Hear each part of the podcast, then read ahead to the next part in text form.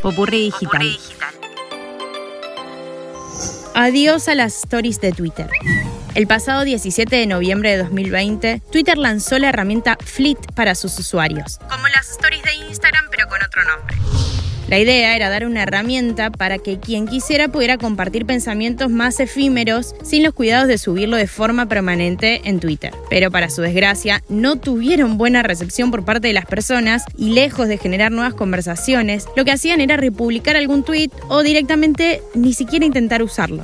De todos modos, desde Twitter, dicen que esta prueba sirvió para estudiar comportamientos y pensar otras propuestas de interacción que mejoren la plataforma. No nos olvidemos que hace poco sí hicieron una apuesta por las conversaciones de voz con Spaces. Eso por el momento se mantendría. Y también la propuesta de Twitter Blue, una opción de pago con nuevas y exclusivas herramientas como la opción de deshacer los tweets.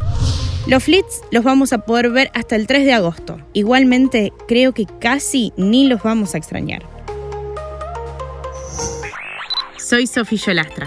Conoce más en popurredigital.com. Popurredigital